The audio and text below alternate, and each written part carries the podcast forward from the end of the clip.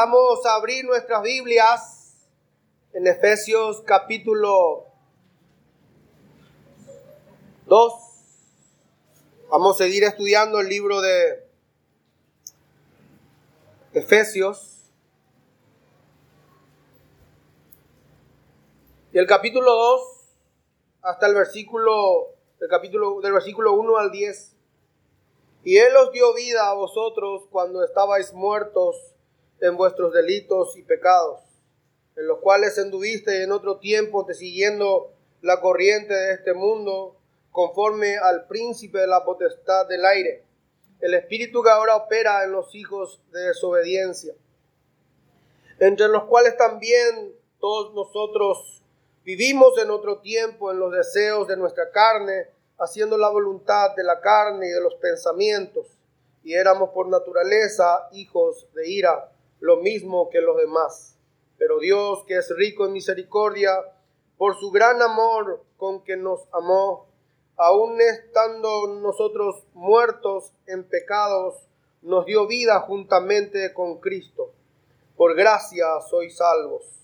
Y juntamente con Él nos resucitó y asimismo nos hizo sentar en los lugares celestiales con Cristo Jesús, para mostrar en los siglos venideros las abundantes riquezas de su gracia en su bondad para con nosotros en Cristo Jesús. Porque por gracia sois salvos por medio de la fe, y esto no de vosotros, pues es don de Dios. No por obras para que nadie se gloríe, porque somos hechura suya, creados en Cristo Jesús para buenas obras, las cuales Dios preparó de antemano para que anduviésemos en ellas. Amén. Hoy voy a hablar de, la tumba al trono.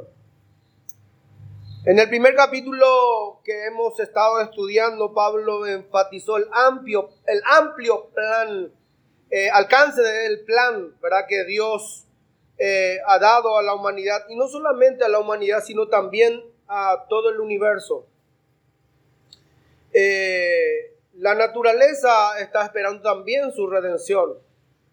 Eh, esta naturaleza que nosotros tenemos un día va a ser totalmente transformado, cambiado, eh, porque también la redención de, de Jesús en la cruz del Calvario tiene ese alcance, no solamente es la raza humana, sino también la propia naturaleza. yo sé que hay personas que creen en el, que, creen en el milenio y que no creen en el milenio, ¿verdad? Yo soy una persona que creo que hay un tiempo de mil años en donde Dios va o Jesús va a venir a morar, a reinar aquí en la tierra y donde toda la naturaleza va a ser totalmente transformada. La naturaleza donde dice Isaías que el león va a comer pasto con las ovejas, donde el niño podrá eh, jugar en la cueva de la serpiente y no le va a hacer ningún daño. Es difícil hoy ver eh, que el león esté comiendo pasto con, eh, con la oveja, ¿verdad? Porque el león no come pasto, sino come carne. Pero llegará un tiempo en donde habrá una restauración de la propia naturaleza, en donde Cristo va a hacer que la naturaleza esté nuevamente redimida por Dios mismo. Eso es lo que yo creo del milenio. Ahora, eh, también eh, en este capítulo 1 nos, demuestra que el plan eterno de Dios que fue hecho allá en el cielo, se hizo historia eh, en, en el ser humano, o sea, vino a plasmarse aquí, porque dice la Biblia que nuestra redención fue programado allá en el cielo antes de la fundación del mundo. Que nuestra salvación, eh, la salvación de la raza humana después de la caída de Adán no fue un plan eh, piloto de Dios, no fue algo que dijo, ah, hay que hacer otro plan y lo hizo. Fue un plan que fue hecho antes de la fundación del mundo. Y se hizo historia aquí a través de Cristo Jesús en la cruz del Calvario. También el apóstol Pablo eh, habla de, de la posición o de la, o de la posición que tiene hoy Cristo Jesús en las esferas celestes. Pero también habla de la posesión que tenemos nosotros como cristianos, como hijos de Dios. En el capítulo 1, que nosotros tenemos la bendición más grande que pueda existir en toda la raza humana. No hay bendición más grande que tenerle a Jesús en nuestra vida, que ser parte de la familia de Dios. No hay otra bendición mayor que esa. Ser cristiano, ser verdaderamente hijo de Dios, no hay otra bendición más grande que esa. Por favor, quiero que entendamos eso. Porque a veces parece que nuestro afán por las cosas de esta vida hace que eso parece ser lo más importante que Jesús. Por eso es que mucha gente no le da interés a la palabra de Dios, estudiar las sagradas escrituras. ¿Por qué? Porque su afán está en trabajo, en tener logros, en tener esto, lo otro. En eso estamos afanados. Lógicamente que no debemos dejar de ser responsables con las cosas que hacemos aquí en la tierra. No me vayan a confundir que usted tiene que ser irresponsable con sus actividades aquí en la tierra. Debemos hacerlo para Dios. Todo lo que hacemos, nuestro trabajo debe ser para la gloria de Dios. Y después para otra cosa. Primeramente debe ser para la gloria de Dios nuestro trabajo. Sea responsable con lo que hace. La forma en que trabaja, sea responsable. Pero eso no es lo más importante. No es tu trabajo lo más importante. Cristo Jesús es lo más importante en la vida. Y de eso tenemos que alimentarnos. No es decir más, yo eh, sí, le, creo en Cristo, amo a Jesús. No, debemos estudiar, debemos leer, debemos ampliar nuestro conocimiento de Jesús para que el amor que tenemos por Él pueda ir profundizándose. Nuestro amor no es perfecto por Cristo. Debe crecer esto. Solamente el amor de Dios es perfecto. El amor de Dios no tiene cita crecer. Porque el amor de Dios es perfecto. Pero tu amor y mi amor por Cristo debe crecer. Debe desarrollarse. Eso lo hacemos estudiando la palabra de Dios. Yo no sé si usted tiene a Jesús como lo más importante para su vida. Pero la Biblia dice que Él es.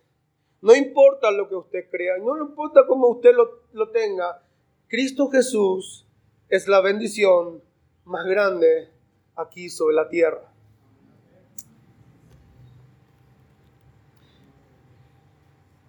Y nosotros tenemos esa posesión Pablo habla de la posesión, ahora está hablando de la posición que nosotros tenemos en Cristo Jesús.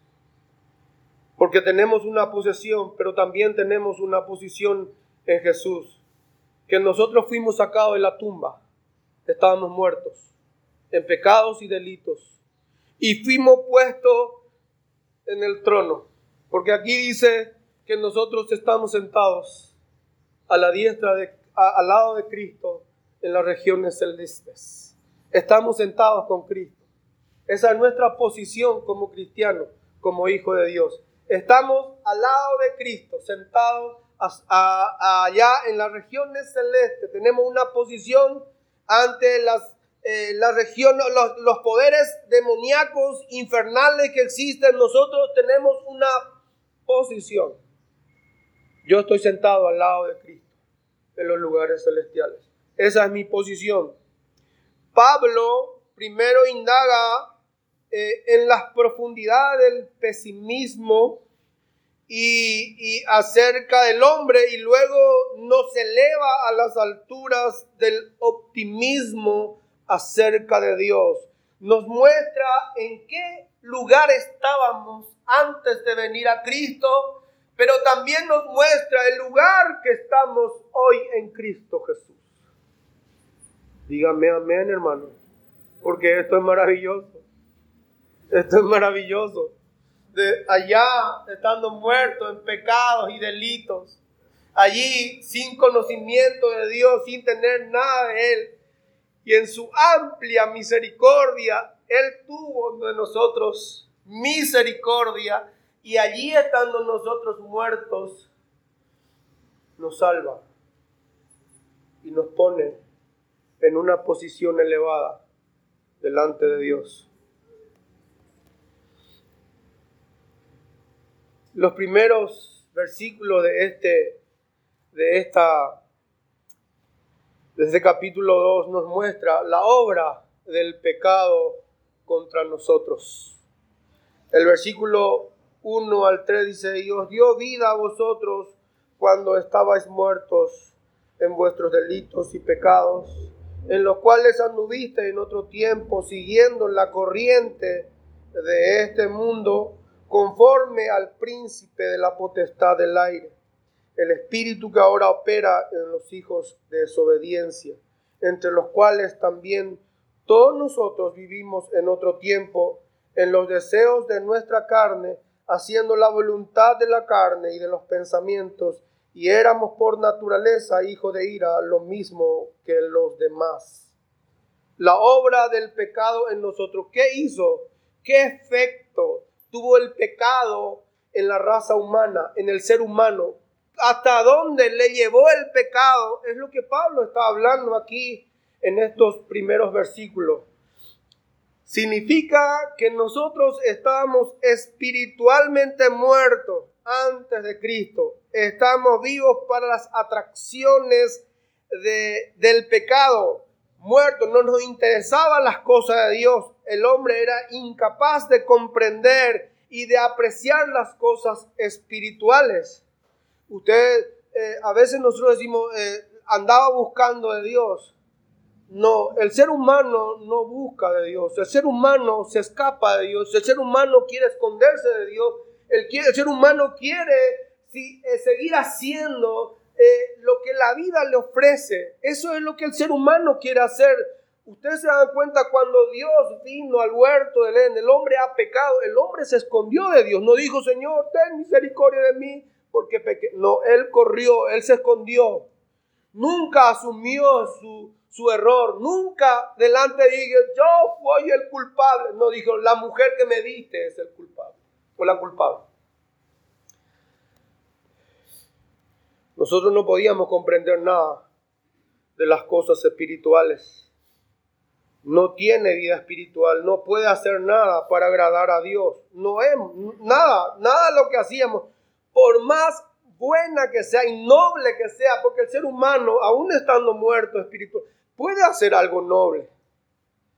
Puede hacer, hacer bien, pero esas cosas que hacíamos, por más noble que sean, no era de agrado a Dios.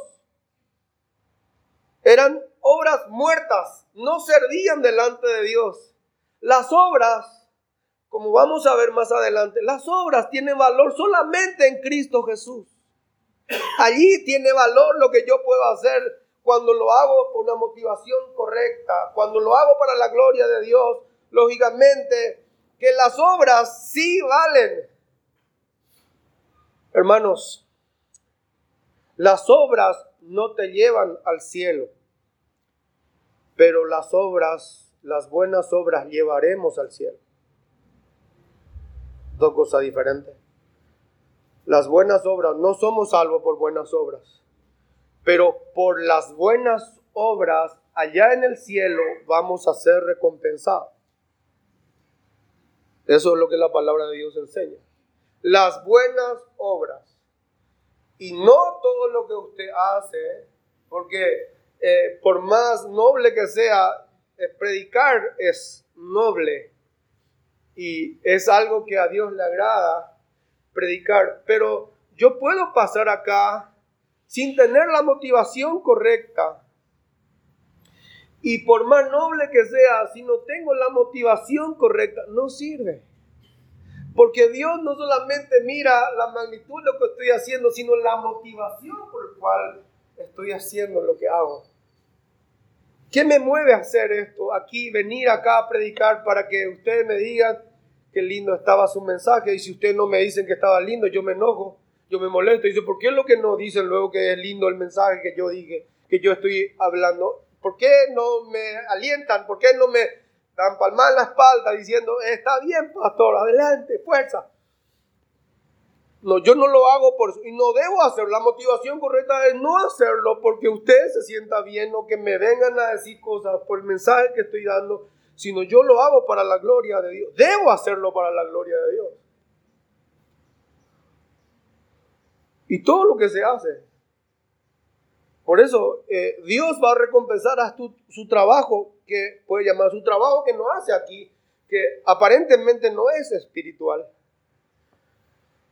que no hace aquí en la iglesia, pero hace allá afuera en su trabajo. La forma en que usted trabaja también puede ser para la gloria de Dios.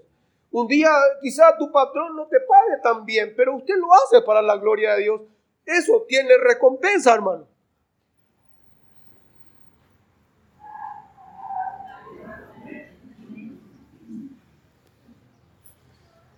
Porque si usted no me dice a mí, me parece que están pensando otro lado.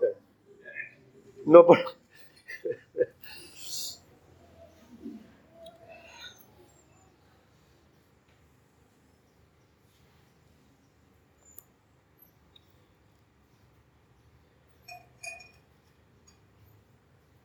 Y la causa de nuestra muerte que estamos en delitos y pecados.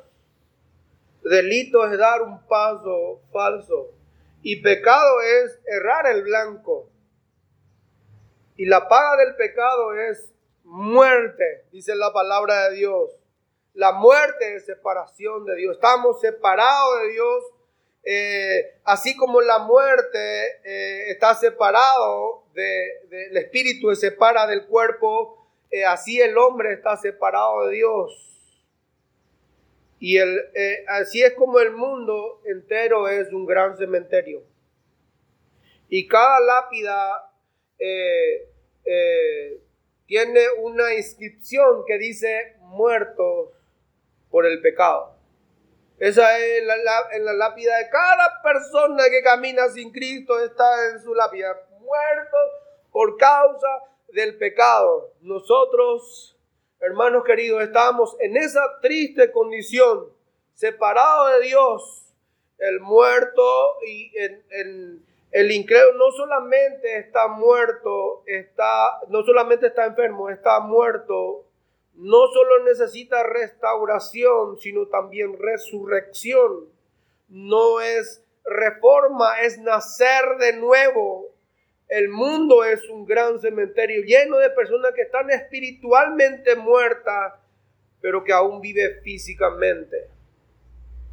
Hay un poder que se necesita para que el ser humano sea levantado entre los muertos. Uno de los milagros más grandes que Jesús puede hacer hoy es resucitar a un muerto. Pero verdaderamente, yo no estoy diciendo acá que eh, por haber hecho la confesión o por haber hecho la oración del penitente uno ya es salvo. Puede que no, puede que no. Pero aquellas personas que verdaderamente confiesa a Jesús como Salvador y Señor de su vida y verdaderamente lo haga, es el milagro más maravilloso y grandioso que se pueda ver aquí en la tierra. No es, hermano, que un paralítico se levante no es que un muerto físicamente se levante, es el milagro más grande. El milagro más grande es cuando hemos pasado de condenación a vida eterna. Esa es la, el milagro más maravilloso que se pueda ver hoy, que antes era un pecador empedernido y hoy es un santo. Aleluya. Qué cambio, ¿verdad? Cambio, un pecador terrible, condenado al infierno, para que merecía el castigo de Dios, la ira de Dios. Cristo Jesús hace que hoy yo merezca el cielo. Gracias a Cristo. Gracias a Cristo. El cielo es el lugar que me corresponde a mí hoy. No el infierno, es el cielo. Pero gracias Jesús. Gracias a Jesús. ¿Qué más hace el pecado? El hombre es desobediente. Dice el versículo 2, siguiendo la corriente de este mundo. Esto se refiere eh, a eh, este sistema de valores y parámetros que la humanidad tiene aparte de Dios, fuera de Dios. Pablo se refiere a esta ideología como una fortaleza en la que las personas permanecen, permanecen encarceladas y que necesitan ser puestas en libertad. Por eso Pablo habla de redención. El ser humano está encarcelado, está cautivo, no solamente muerto, cautivo por el diablo, siguiendo la corriente de este mundo.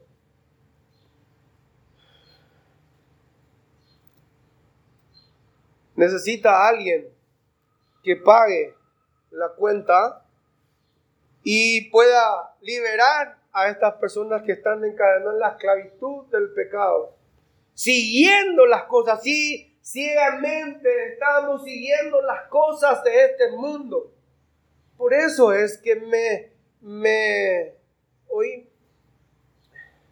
¿cómo es? Me sorprende, me, me enerva muchas veces. ¿Por qué el cristiano, por qué el cristiano sigue hoy las cosas de este mundo? Habiendo nosotros hemos habiendo sido libre de esta fuerza que teníamos dentro, que nos oprimía, que eh, no nos gustaba, pero que lo hacíamos, no hacía daño, pero lo hacíamos. Eso era esclavitud. La Biblia dice que nos libró, nos redimió, nos sacó, nos liberó de eso. Pero muchas personas siguen otra vez las cosas de este mundo. De esas cosas que nos liberó el Señor. De esas cosas que eh, ya el Señor cortó las cadenas.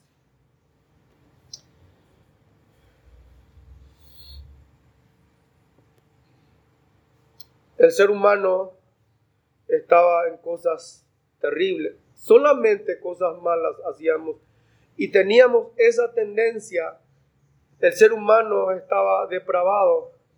El inconverso vive para complacer la voluntad de la carne, los deseos de los pensamientos. Sus acciones son pecaminosas porque sus deseos son pecaminosos. El hombre es esclavo del pecado. Por eso hoy nos admiramos porque la gente hace cosas que sabe bien que le está haciendo daño. ¿Por qué siguen tomando la gente y sabe que después de emborracharse le vaya a pegar a su esposa? ¿Por qué lo sigue haciendo? Porque es esclavo. No puede tener el control de esto. Eso hace el pecado en el ser humano. Camina con el collar del diablo en el cuello, con el cabestro del pecado. No es que la depravación sea, signifique que el incrédulo no puede hacer algo, algo, algo bueno. El ser humano puede hacer cosas buenas también, porque creo que está en nosotros el ser moral, está dentro de nosotros. No está diciendo que todo tiene que ser malo de lo que el hombre, porque es un ser depravado, sino puede también hacer cosas, pero su tendencia siempre es hacer el mal. Ese es eso está dentro de la naturaleza del ser humano. Por eso siendo un cristiano nos tenemos que luchar contra eso, porque la vieja naturaleza sigue estando en nosotros. Pero ya no somos esclavos del pecado, ya no somos esclavos de la vieja naturaleza.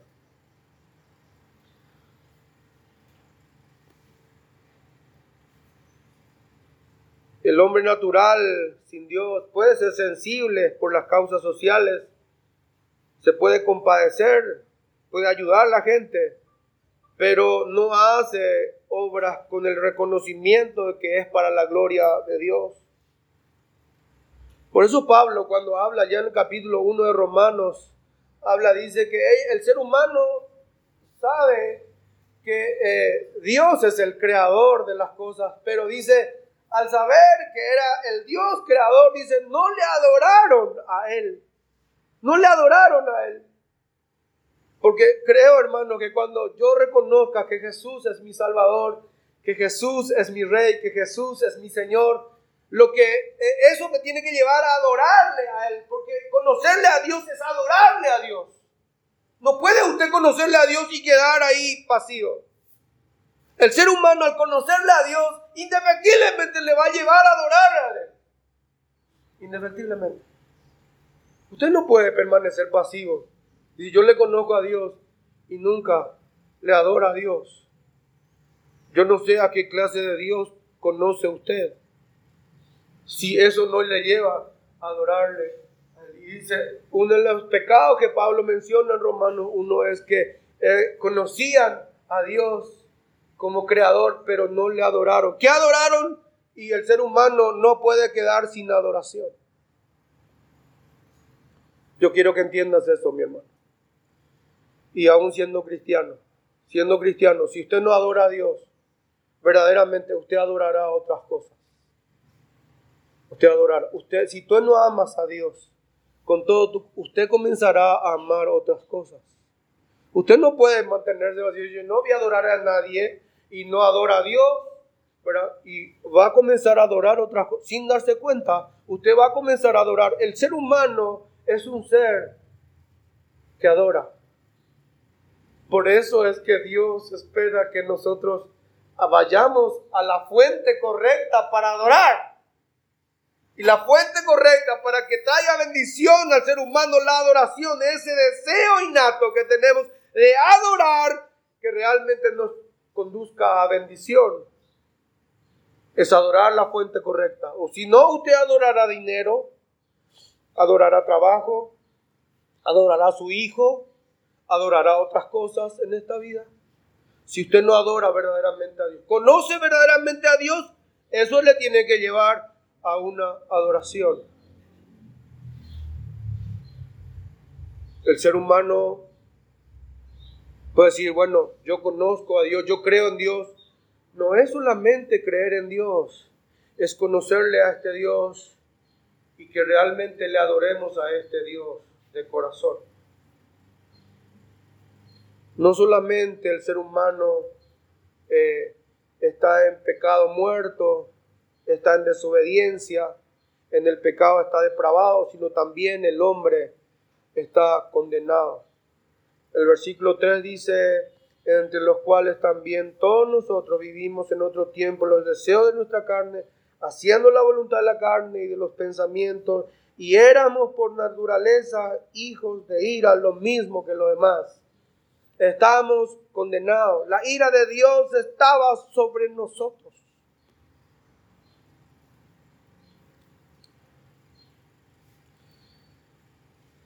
La vez pasada estábamos, estoy escuchando una prédica que Dios está enamorado de usted.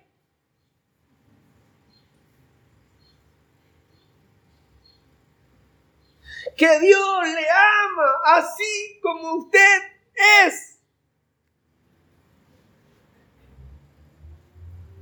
Suena bien, ¿verdad? Suena bien. Sí, Dios me ama así como yo soy. Mentira, hermano. Mentira. Dios no está enamorado del ser humano. Dios ama así al ser humano a pesar de lo que somos. A pesar de lo que usted, Dios, le sigue amando. Y en su amor, Él puso un amor. No es que yo amo a todo el mundo sigan haciendo lo que yo les amo. No, Dios también dice que está irado contra los malvados.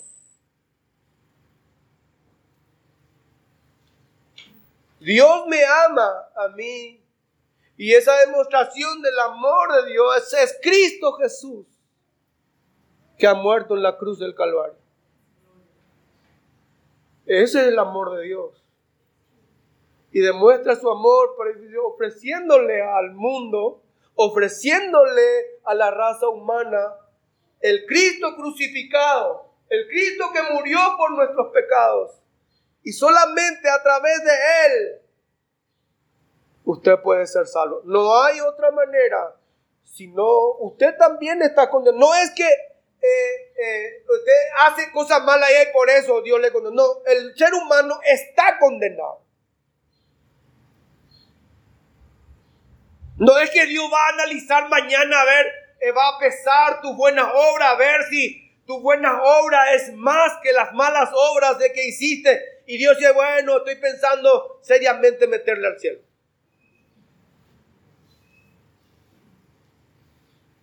Está condenado, el ser humano está condenado. Infierno, infierno en del lugar, hermano. Ani que narimo adine bueno y hermano. Porque ese es el concepto que tenemos que venimos muy, a veces con la altivez y la soberbia, que yo no hice luego nada malo, que yo no hice tan, no, no es tan grave luego mi falta, y después queremos que, si usted no reconoce que usted es malo, es perverso, hermano querido, yo no sé qué clase de evangelio escuchar, porque el evangelio nos lleva a entender en qué posición estamos delante de Dios y Pablo dice que estamos condenados. La ira de Dios estaba sobre nosotros. No, hoy sobre ti, cristiano. Cristiano, sobre ti está la misericordia de Dios, el amor de Dios. Sobre ti, cristiano. Jesús no le ve a usted, le ve a Cristo. Pero por eso somos justos. Porque Él nos ve le ve a Cristo en vez de vernos nosotros, porque estamos revestidos de Cristo, el verdadero cristiano. Yo estoy hablando del verdadero cristiano. Le ve a Cristo. Ya no está la ira de Dios sobre mí, porque eh, eh, Jesús, Dios ama a su Hijo. Ama tal cual como es a su Hijo. Ama. Y cuando le ve a Cristo en usted, ya no hay nada Toda la ira de Dios ha sido aplacada. El amor de Dios está sobre mí. Pero sin Cristo usted está condenado. Y acá no es oren por mí para que no vaya al infierno. Hay un camino. Hay un camino. Acá hay un camino. Es Cristo Jesús. Cristo es el único camino que nos salva de la ira de Dios. No hay otro hermano. Si usted no viene a Cristo, usted pagará, la ira de Dios vendrá sobre usted. ¿Y cuál es la ira de Dios? El infierno, hermano. El infierno. Pastor, no vayan a ser así, demasiado exagerado y malo. Es lo que la Biblia dice, que estábamos condenados. Estábamos bajo la ira de Dios. Pero es bueno saber que Pablo no quedó allí. Él ahora habla de la profundidad en la que estábamos, allá abajo. Allí estábamos, dice, muertos, eh, desobedientes, depravados, condenados. Y ahora Pablo habla de la obra de Dios para nosotros. El versículo 4 dice, pero Dios, que rico en misericordia por su gran amor con que nos amó, aun estando nosotros muertos en pecados, nos dio vida juntamente con Cristo. Por gracia soy salvo. Y juntamente con Él nos resucitó y asimismo nos hizo sentar en los lugares celestiales con Cristo, para mostrar en los siglos venideros las abundantes riquezas de su gracia en su bondad para con nosotros en Cristo Jesús. Porque por gracia sois salvos por medio de la fe.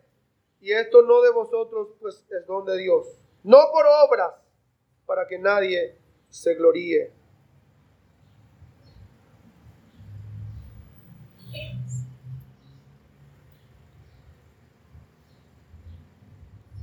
Acá dice que Dios nos amó.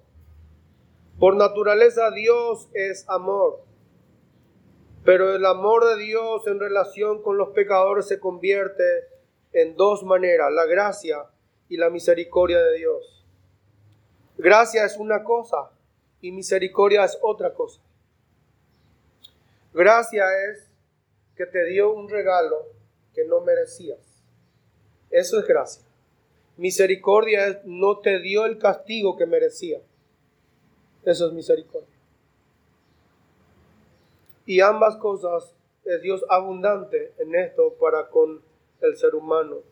Dios es rico en misericordia y en gracia. Y esta riqueza hace posible la salvación del pecador. Así como es tan terrible, hermanos, en la condición pecaminosa del ser humano es terrible, la gracia de Dios es mucho más abundante. La misericordia de Dios es mucho más abundante para extender la mano al hombre pecador, levantarle de la triste condición en que se encuentra.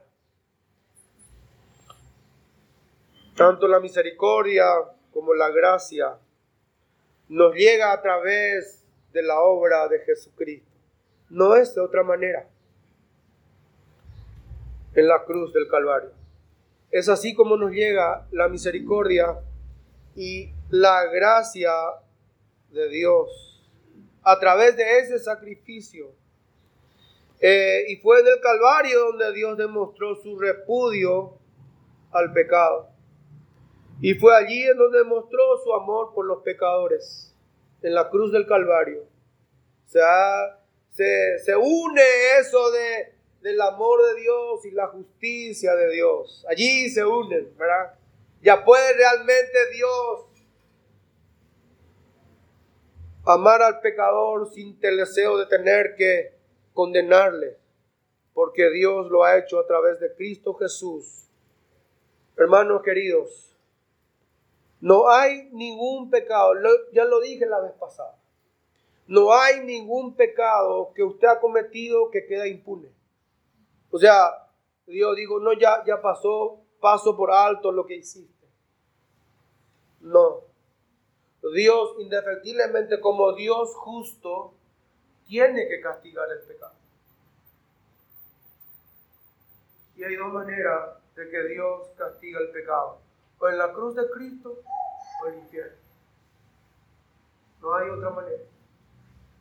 Si usted no viene a Cristo, realmente todo corazón, si usted no reconoce que está mal delante de Él, que usted es malo, no es que es víctima, no, no me vengan aquí, yo soy víctima, no, usted es victimario, usted pecó contra Dios. No es, quizá le hizo daño muchas personas, diga, a mí me hicieron, no, no, usted es responsable de sus hechos hoy. Y si reconoce que es malo y que no puede sin la ayuda de Dios y hoy viene a Cristo, hoy quiere entregarle su vida, hoy quiere reconocer que Él es tu Salvador. Y que está dispuesto a abandonar esas cosas malas que está haciendo, esas cosas malas que te mantenían atado, hoy Dios sí le está ofreciendo esta salvación.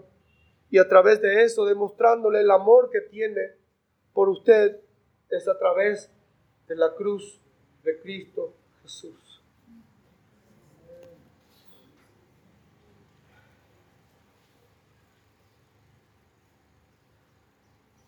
Pablo no solamente habla de la salvación, sino también habla de la motivación para salvarnos de Dios. Enumera cuatro palabras, amor, misericordia, gracia y bondad al levantar, dijimos la vez pasada que al levantar a Cristo de la tumba, demostró su más grande poder. No hay otro poder más grande. O sea, no hay poder más grande que lo que hizo Dios a través de Cristo Jesús, de levantarle de la tumba a Jesús. Eso demostró para demostrar la grandeza de su poder. Pero al salvarnos, Dios demostró la suprema riqueza de su gracia para con nosotros. Al salvarnos.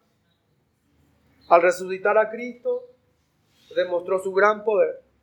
Al salvarnos, demostró su inmensa gracia, su inmensa riqueza, esa gracia para con nosotros.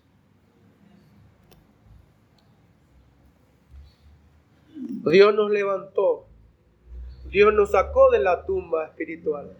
Así como Cristo murió, resucitó y fue sentado a la diestra del Padre, el cristiano también estaba muerto, resucitó y sentado al lado de Cristo. Hermanos, sentarse Cristo a la diestra de Dios demuestra que no hay poder que Él no tenga bajo sus manos. No existe.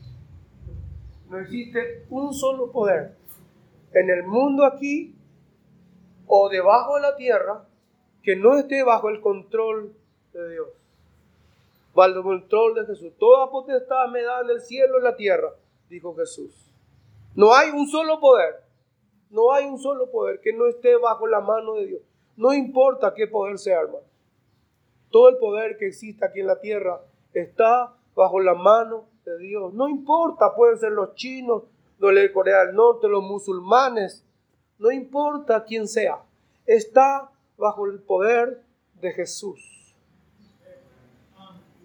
¿Poder del diablo? ¿Hay algún poder del diablo que no pueda? No, no hay poder. No hay poder que no esté sometido a Jesús. Hermano, al estar sentado a la diestra, no hay poder que pueda contra nosotros. Por eso yo, yo, yo no quiero que ustedes tomen mal esto y vayan a yo tengo poder a PJP. Pues ya por nada, pero. No, usted no tiene que estar, ser irrespetuoso contra el diablo, contra estos poderes. De, ya, soy poderoso, ya. No, esto no debe llevar a la humildad. Yo tengo, no hay poder. El enemigo no puede destruirme, no puede hacerme nada. Si Dios no lo permite, no va a ser Dios. Yo con Dios, con Cristo, estoy guardado. No hay poder que pueda contra mí. Me dice, pero el diablo me ha hecho, no, derea, voy, dice. El diablo no puede hacer tener poder sobre ti, estás en Cristo.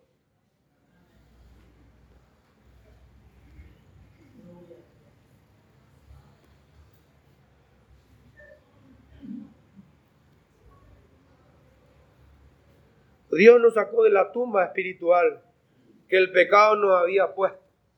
Dios realizó una poderosa resurrección espiritual en nosotros por el poder del Espíritu Santo.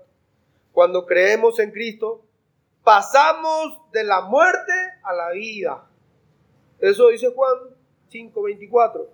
Recibimos una vida nueva.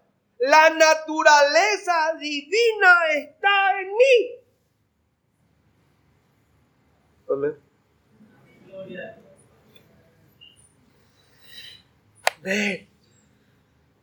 Dios puso en mí la naturaleza de Dios a través de su Espíritu Santo. Tengo una nueva naturaleza en mí. La nueva. Una persona que está en la muerte espiritual necesita ser vivificado por Dios. La salvación trae vida espiritual a los muertos.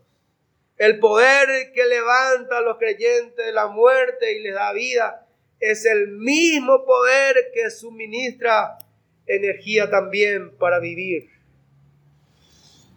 Amén. Sí, el mismo poder que Dios operó para resucitarle a usted entre los muertos. Ese poder, porque se necesita un poder para levantarle a una persona entre los muertos. Se necesita poder. Ese mismo poder que le levantó, cambió de muerte a vida, es el poder que Dios pone sobre mí para vivir también.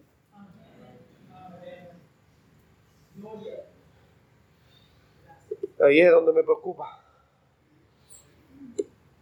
¿Por qué el cristiano sigue siendo derrotado? ¿Por qué sigue viviendo mediocremente? ¿Por qué sigue viviendo cabizbajo el cristiano? Cuando ese poder que hubo en Cristo, que levantó de la tumba, me levantó a mí de entre los muertos, me dio vida. Y ahora vivo una vida mediocre. ¿Por qué? ¿Por qué?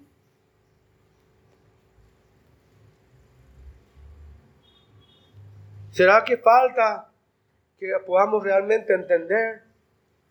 ¿Por qué seguimos haciendo a veces cosas que no tenemos que hacer?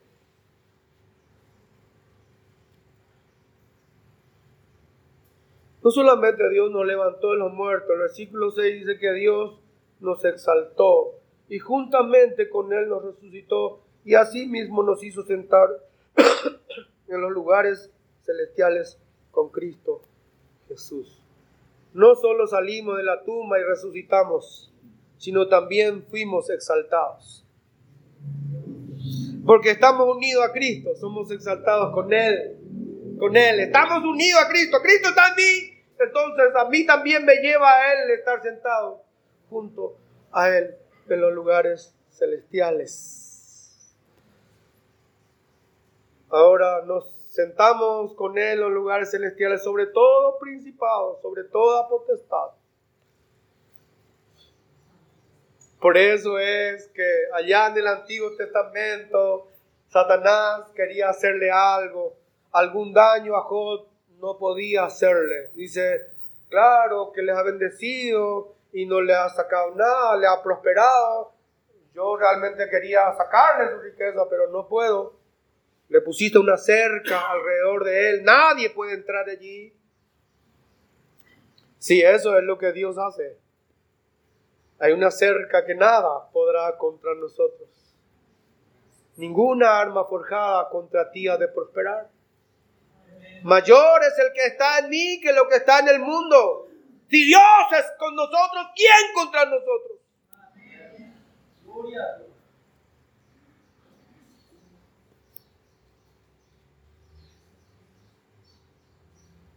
La palabra resucitó e hizo indica que son resultados inmediatos y directos de la salvación.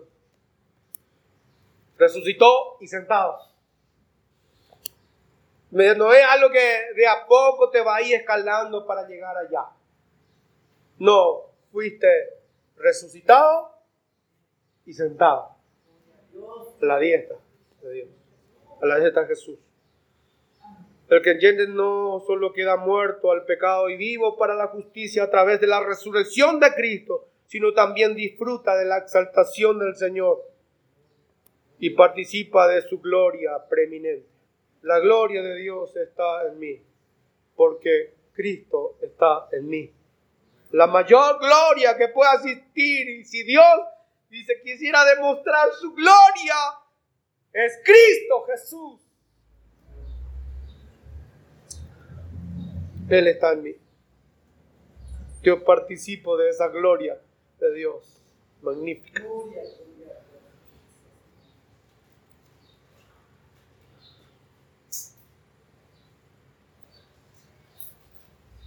No solamente Dios nos exaltó, el versículo 7, para mostrar en los siglos venidos las abundantes riquezas de su gracia, de su bondad para con nosotros en Cristo Jesús. Porque por gracia soy salvo por medio de la fe, y esto no de vosotros, y no por obra para que nadie se gloríe. Dios nos ha guardado. El propósito final de Dios para nuestra salvación es que por toda la eternidad la iglesia pueda glorificar la gracia de Dios allá en el cielo. El objetivo principal de Dios en nuestra salvación es su propia gloria. Claro, después nos alcanza a nosotros la bendición, pero Dios, habiéndote hecho salvo, y un día voy a, vamos a estar en el cielo y Dios nos va a mirar y dice, acá está la obra magnífica del, de, o sea, el resultado magnífico de, mi, de la obra que hemos hecho en la cruz del Calvario. Cuando estemos en el cielo, usted y yo seremos hermanos observados por Dios y sea el resultado de la obra que se ha hecho en la cruz del Calvario. Sí. Me imagino ángeles glorificándole a Dios porque la raza humana estará presente en el cielo. Gracias a la cruz de Cristo Jesús.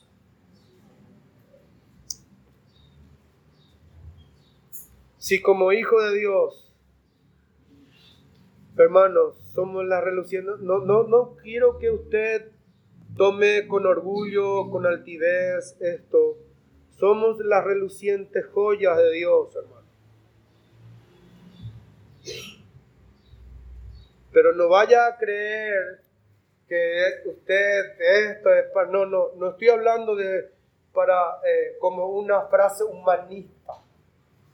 Yo estoy hablando del cristiano en Cristo Jesús.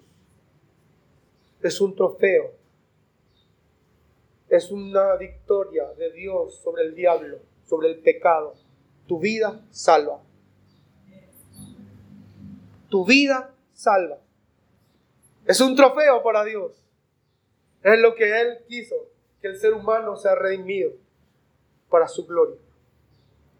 Y usted cristiano, usted que le tiene a Cristo, es el trofeo de Dios, de esa obra tan magnífica y grandiosa y poderosa que hizo en la cruz del Calvario.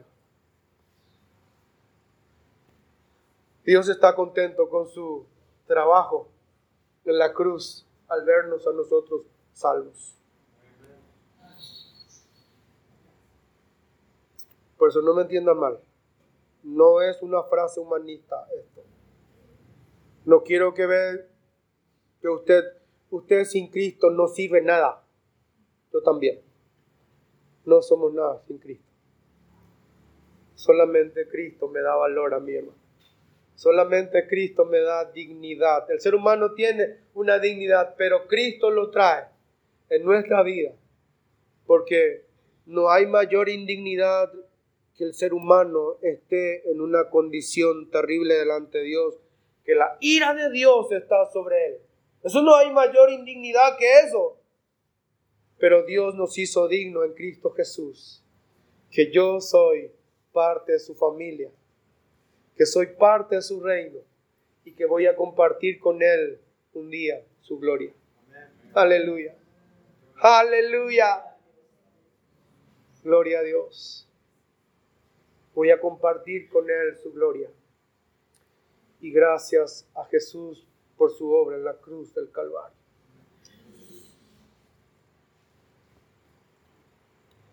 La salvación no puede ser por obra, porque la obra eh, de la salvación ya fue completada. La, no hay algo que se necesita.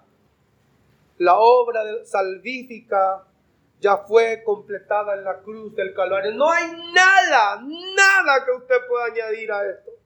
La obra de Cristo en la cruz ya está completa. Por tanto, no hay algo que usted pueda hacer para añadir a esto. Ya no hay necesidad de sacrificios y rituales. Por favor, ya no hay nada. Fuimos reconciliados con Dios. Nada tiene que agregarle. Viva la vida, hermano, que Dios te dio sin que está queriendo, a ver, a ver, ¿qué hay para mejorar esto? ¿Cómo hay que hacer para a ver si podemos añadir algo? nada, olvídese de eso. Olvídese de querer añadir algo a lo que Cristo ya hizo. Para que usted encuentre mayor aceptación de Dios. Usted quiere hacer algo. Por favor, no existe. No hay. No hay, por favor. No, no escuches esto, que vienen hoy un montón de cosas.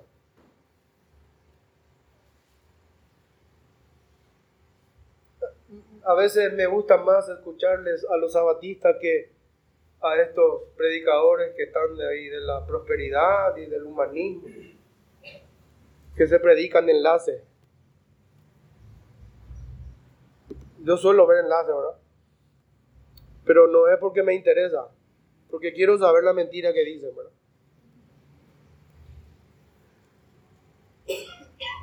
No me vengan aquí que tienen iglesias grandes, tienen muchos miembros, es pastor.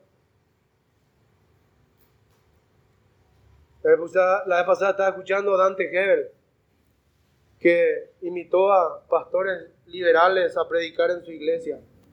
Pastores que aceptan que la homosexualidad no es malo. Que vienen a predicar en su iglesia, ya, ya se está sumando a la teología liberal. Dante Gebel y Cash Luna. Se enojense si se van a enojar, hermano. Pero son mentiras lo que predican.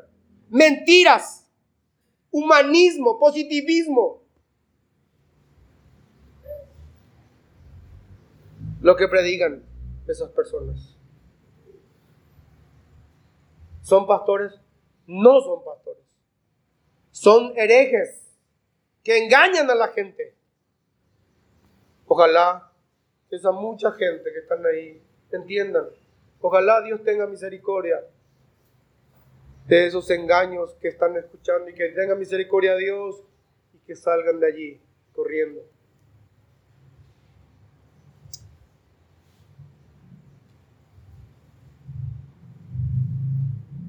Pero los sabatíes también son buenos, pero cuando entra con ese sábado, con ese sábado. E-, escucho bien al, sabatista, bien, tremenda su predica. Me entra con el sábado. Queriendo añadir ese si el sábado es el día. Pero ¿qué sábado? Pero ¿qué sábado? Donde Pablo dice todos los días.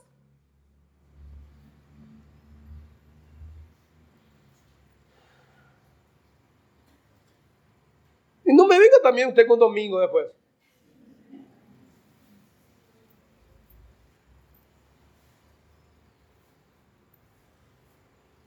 Sí, domingo nos juntamos porque no trabajamos. Pero no es porque es, si usted no hace esto, eh, no vaya al cielo. Porque allá se van todos los domingueros en la iglesia, ya en el cielo. Mentira, no es así, no es así. no trate de añadir nada a esto. Está completa, la salvación está completa. Usted en Cristo Jesús es aceptado completamente. Si usted quiere añadir algo para que Dios le acepte más, usted le va a ofender a Dios. E-, eso quiero que entiendas. Le va a ofender a Dios. Yo quiero agregar algo para que tenga una mayor posición que algunos hermanos en la iglesia. Usted le ofende a Dios.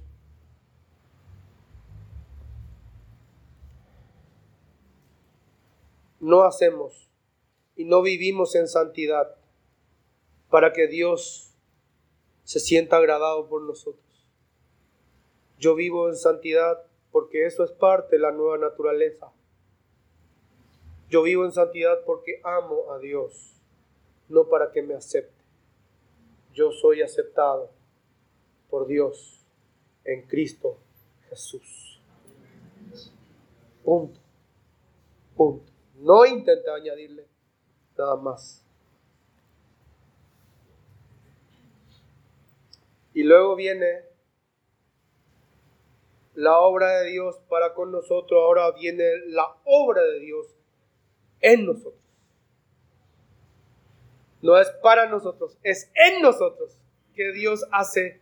Y dice la última parte, porque somos hechuras suyas, creados en Cristo Jesús para buenas obras, las cuales Dios preparó de antemano para que anduviésemos en ellas. La obra de Dios en nosotros. Somos hechura de Dios creada en Cristo Jesús. ¿Saben qué significa hechura? Poema. Somos la obra de arte de Dios. Somos la obra maestra de Dios. ¿Se acuerdan cuando Dios creó al hombre y creó toda la naturaleza? Y Dios se sentó a observar, por así decirlo, ¿verdad? Se sentó a observar todo lo que hizo y vio Dios que era bueno en gran manera.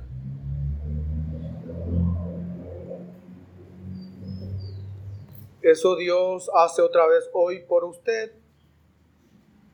En Cristo Jesús, Dios se sienta a ver su obra en la cruz del Calvario y le ve a usted y bueno en gran manera.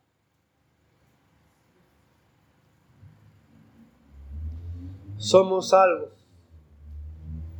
para buenas obras. Dios nos hizo, hermano, estamos calificados para buena obra. Ahora ya tenemos que comenzar a hacer buenas obras. Eso es lo que el cristiano debe hacer. Por eso dice eh, Santiago, no puede ser que usted tenga fe sin obras.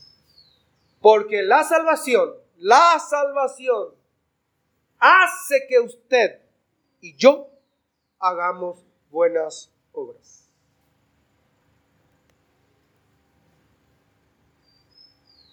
Ya no puede ser que usted esté haciendo, haciendo macanadas, hermanos.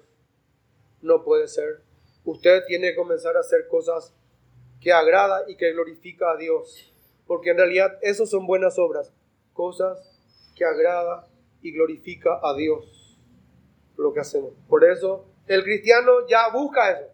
El cristiano busca y dice, ¿quién le agrada a Dios? ¿Y quién no le agrada? Debería interesarnos esto. Deberíamos saber esto. Y usted me dice, pastor, yo no sé. Igual no lea su. Lea su Biblia.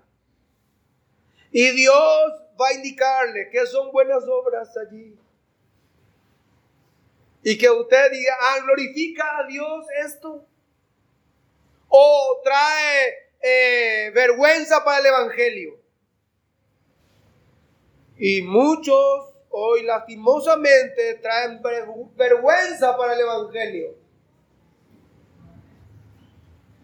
Pero el verdadero cristiano pues glorifica a Dios. La obra de Dios en nosotros es que hemos sido hechos para la gloria de Dios. Todo. Todo. Sí, yo soy poema de Dios, hermano. La obra maestra, Dios. Así como el hombre es la obra maravillosa de Dios, por sobre la naturaleza está el hombre. Bien, Dios hoy nos ve a nosotros, esa que somos hechura suya. Nos creó para buenas obras. No nos creó para hacer cosas indebidas. Dios primero obra en nosotros para luego obrar a través de nosotros. Dios quiere trabajar en ti primeramente para que después pueda trabajar a través de ti mismo. Recuerden que Dios quiere obrar tanto en usted como a través de usted.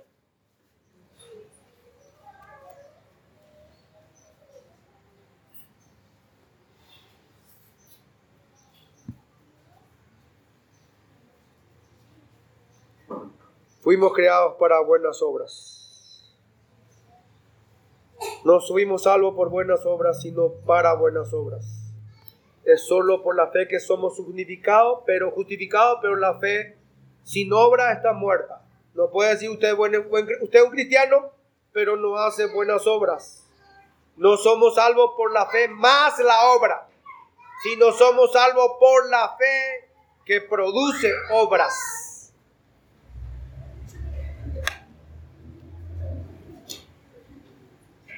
Como dije, nuestra obra no nos lleva al cielo, pero sí, un día Dios va a tener que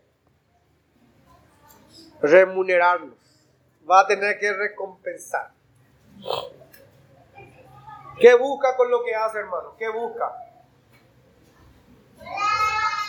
Usted trabaja para Dios o trabaja para que le den algo. Le digan que está bien, eh, que bueno, que le elogien. Bueno, Jesús dijo que eso ya es la recompensa. Si alguien le elogia, ¿usted se siente bien? Bueno, esa es la recompensa. Pero si usted hace siempre diciendo yo hago para Dios, no, importa si saben o no lo que yo estoy haciendo, no importa, Dios sabe bien, eso es lo importante porque Él va a recompensarnos un día. En el cielo, somos salvos por la gracia de Dios, pero somos recompensados por las buenas obras que estamos haciendo aquí en la tierra. Recompensa quiere, haga bien su trabajo. Haga para la gloria de Dios todo lo que haces. Haga por amor a Cristo todo lo que hace. Haga para bendecir personas lo que hace. Para que usted tenga recompensa en el cielo. No todos van a tener la recompensa. Va a ser de acuerdo a nuestras obras. Fuimos creados para buenas obras. No fuimos creados para para ser pasivos, hermano. Fuimos creados para hacer buenas obras. ¿Qué sigue usando usted, hermano? ¿Ropa de muerto o la vestidura de la gracia? Jesús resucitándole a Lázaro dice, sáquenle su ropa de muerto, porque él está vivo, ¿verdad?